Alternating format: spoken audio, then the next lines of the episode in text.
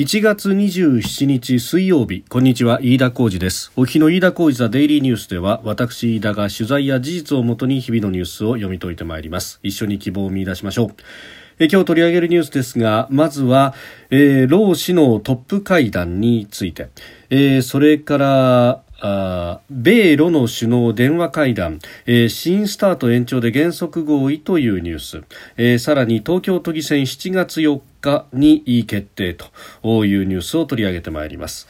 えー、収録しておりますのが1月27日夜の7時半を過ぎたところです。すでに東京の市場閉まっております。日経平均株価の終値は昨日と比べ89円3銭高。28,635円21銭で取引を終えております、えー、国内外の経済回復に対する期待感から投資家の心理が上向いたということでえー、業績改善が進むとの見方の強い銘柄を中心に買われたというところですけれども、まあ、上げ切らないという展開になっております。えー、さて、えー、そんな中ですけれども、今日まずは、えー、経団連の中西会長と連合の神津会長のオンライン会談についてであります。えー、中西会長は日本の賃金水準がいつの間にか OECD 経済協力開発機構の中で相当下位になっているというふうに語りました。まあ、26日から労使フォーラムが開かれておりますがその中で労使トップの意見交換オンラインでの会談ということになったわけですがいやあのいつの間にかとかですねねえ。ー、なんかこれ、えー、自然発生的な、あの、見方みたいなものをですね、えー、されていらっしゃいますけれども、えー、それをやってずっとやり続けてきたのは一体どなたたちなんでしょうねと。まあ、あの、日本の名だたる企業のトップたちというのは、まあ、コストカットにコストカットを重ねてご自身出世してきていらっしゃるという、まあ、ここ20年、30年日本がデフレであったという中でいろいろなものを食い潰しながらご自身のポジションを確保し続けてきたということのまさに賜物がこの、えー、伸びない賃金というものであったのではなかろうかと。まあ、あの、政府に相当にこう尻を叩かれ、叱咤激励され続けてですね、まあ特に、えーえ政権が自民党に再び変わって安倍政権ができてから、えー、まあ、完成春闘なんていう話も単語として出てきて、これがそもそも歪んでいるなんていうですね、批判がガンガンと出てきましたけれども、えー、結局、労働組合もほとんど御用組合化してしまって、そして労働組合の、えー、何か指導者をやるということが、これもまた出世の階段になるということになってくると、え、まあ、正社員でいる方々の雇用は維持するということの代わりに賃金の、えー、過大な要求は求めないということで何か、えー、労使があある意味結託をして、えー、やってきたと。で、あのー、その分、給料は伸びないということがずっと繰り返されてきたと。で、えー、労働貴族というような方々は、あ雇用も安定して、えー、ご自身のポジションも安定した一方で、ええー、一般の従業員はリストラの受け目にあってきたと。まあ、それでも正社員の雇用は守ったんだというふうに労働組合は言い、えー、そしてリストラというふうに、え、なって、まあ、あの、最終的に解雇となった方々というのも、えー、早期退職に応募したんだから、自分たちで、え、自発的にこれはやめた形になっているのだというような、え、ロジックでもってですね、えー、説明がされてきたと。まあ、その、結果がこの、伸びない賃金、そして、まあ、あの、中西会長の言葉を借りれば、いつの間にかと。いや、いつの間にかではなくて、えー、全てあなた方が何もしてこなかったことの帰結であると。で、えー、それがようやくですね、えー、この大企業の経営層から見ても、あ消費が伸びなくなって、要するにお客さんが、あの、タコが自分の足食うようなもんですから、えー、お客さんの購買力がどんどんどんどんと減り続けてくると、自分たちの従業員であるとか、あるいは他社の従業員も自分たちの顧客であるというですね、誰かの消費が、えー、誰かの所得になっていくという、まあこれ経済学で当たり前の話なんですけれども、えー、そこの部分で、えー、当然ですね、えー、賃金が伸びなければ消費が伸びず最終的には自分たちの業績も伸びなくなるということで、えー、ありまして、えー、コストをどんどんどんどんと切り詰め切り詰めできてでも切り詰める余裕がもうなくなってきたところでようやく気づいたかと。いう話のような気がしてなりません。何を一言みたいなことを言ってるんだということなんですが、まあ、あの大企業経営者の皆さん、まあ、一部の例外を除けばコストカット以外に経営の何かツールというものを持っていないような気がしてなりませんどこかに、えー、選択と集中なのかあるいは、えー、数打ち当たるなのか分かりませんが設備投資等々をするというような、ことは、えー、自分の出世の妨げになると、まあ、あのもちろんきシステム的な問題もあって四半期ごとに決算がやってくるという中においては、えー、3ヶ月ごとに、まあ、業績評価がされるのでなかなか思い切った投資をしてそこをへこますということができないんだということが言われますがそれすらですねあの今はあ株主等々に対して、えー、説明を尽くせば分かってくれる人も出てくるんじゃないかというような、えー、ガバナンスの改革だとかっていうのも進んできてはいるんですけれども日本においてはそれが、まあ、理解されていないのかそれをやろうとする人がいないのか鶏が先か卵が旭かというやつですが、えー、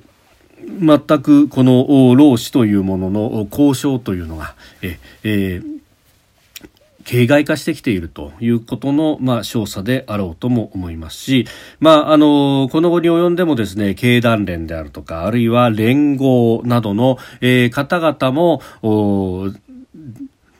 財政規律であるとか、まあ、そういうところを言って、えー、そして、まあ、あのコロナ後の増税も含めて議論しなきゃなんないというようなですねお題も唱えていらっしゃると、えー、要するに日本の景気をこう引き上げてそれによって自分たちも儲けるというよりは、えー、縮小していくパイの中で自分たちのポジションをいかに確保するかということだけに救急としていると。いうことがもう目に見えてますので、えー、ここに頼った賃上げであるとか経済というものはまあ相場回っていかなくなるのは目に見えてるなと。いうことが、え、よくわかるニュースであります、え、業績が堅調な企業には積極的な対応を求めるというようなことを言ってますが結局これも一言でうちは上げませんけど景気のいいところを上げたらいいんじゃないですか？って言ってるだけですからね、ええー、こんな状態で何が財界総理なんだろうなということもつくづく思うところでありますしまず会より始めようで日立であったりとか自分のところから上げてみろってんだとこういうふうに、えー、思うところであります。さて、えー、それからあ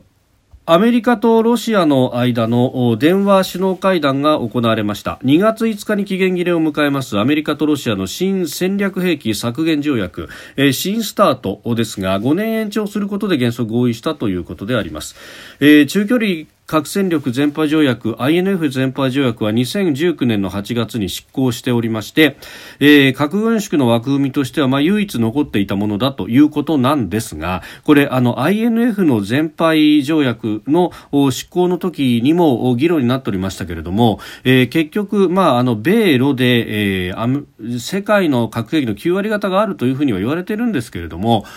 ただあの米ロ以外にも核兵器を持つ国というのはもちろんあってそしてえー、どんどんと増やしている国というのももちろんあると、まあ、その筆頭株が中国ということで、えー、この特に中距離核戦力に関してはあの中国も交えて、えー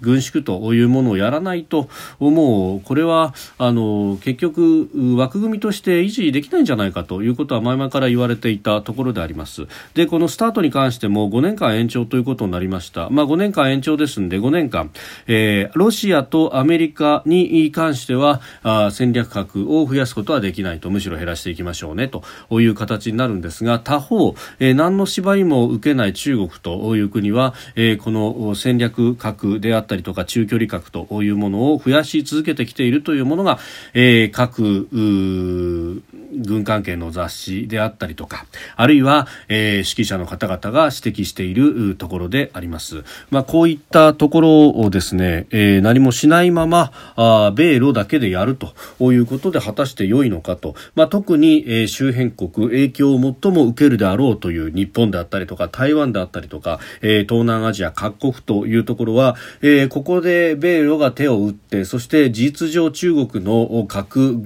軍拡というものを黙認してしまうという体制がこの5年間続くということは、えー、果たしていいことなのかいや良くないだろうと。まあ、この辺はあ日本として、声を上げるということが必要なんではないかなと思います。え、かつてこの中距離核戦力 INF の、えー、全廃条約についてのまあ、話特に、まあ、中距離核が、えー、配備されるという段になったあ時に、えー、パーシング2というミサイルをアメリカがヨーロッパ側に配備をすると。そうすると、まあえー、ロシロシア当時ソ連ですけれども、えーソ連のミサイルがひょっとすると、まあ、ウラル山脈を越えて、えー、極東に向いてくるかもしれないとその時に標的となるのは日本ではないかということで、えー、その時の交渉に、まあ、かなり、えー、当時の中曽根政権はコミットをして、えー、ウラル山脈を越えてこの中距離ミサイルを配備することもダメだということを認めさせたというような、えー、流れもありました。まあ、あのそういった役割を一定程度果たしたということが、かつては日本できたんですが、それはなぜできたかといえば、えー、世界をリードするだけの経済力があったからだと、日本の意向というものを無視して進めるということが当時の世界、えー、の中ではあ難しいということがあったからこそできたという側面もあるわけで、えー、あります。まあそうすると、車の両輪のようにですね、え今のデフレというものをそのまま放置してきた、放置し続けてこの方20年、30年というところ、ここの脱却と、そして、えー、国際的な安全保障の枠組みの中できちんと、えー、それ相応の声を上げていくことの重要性と、えー、二つを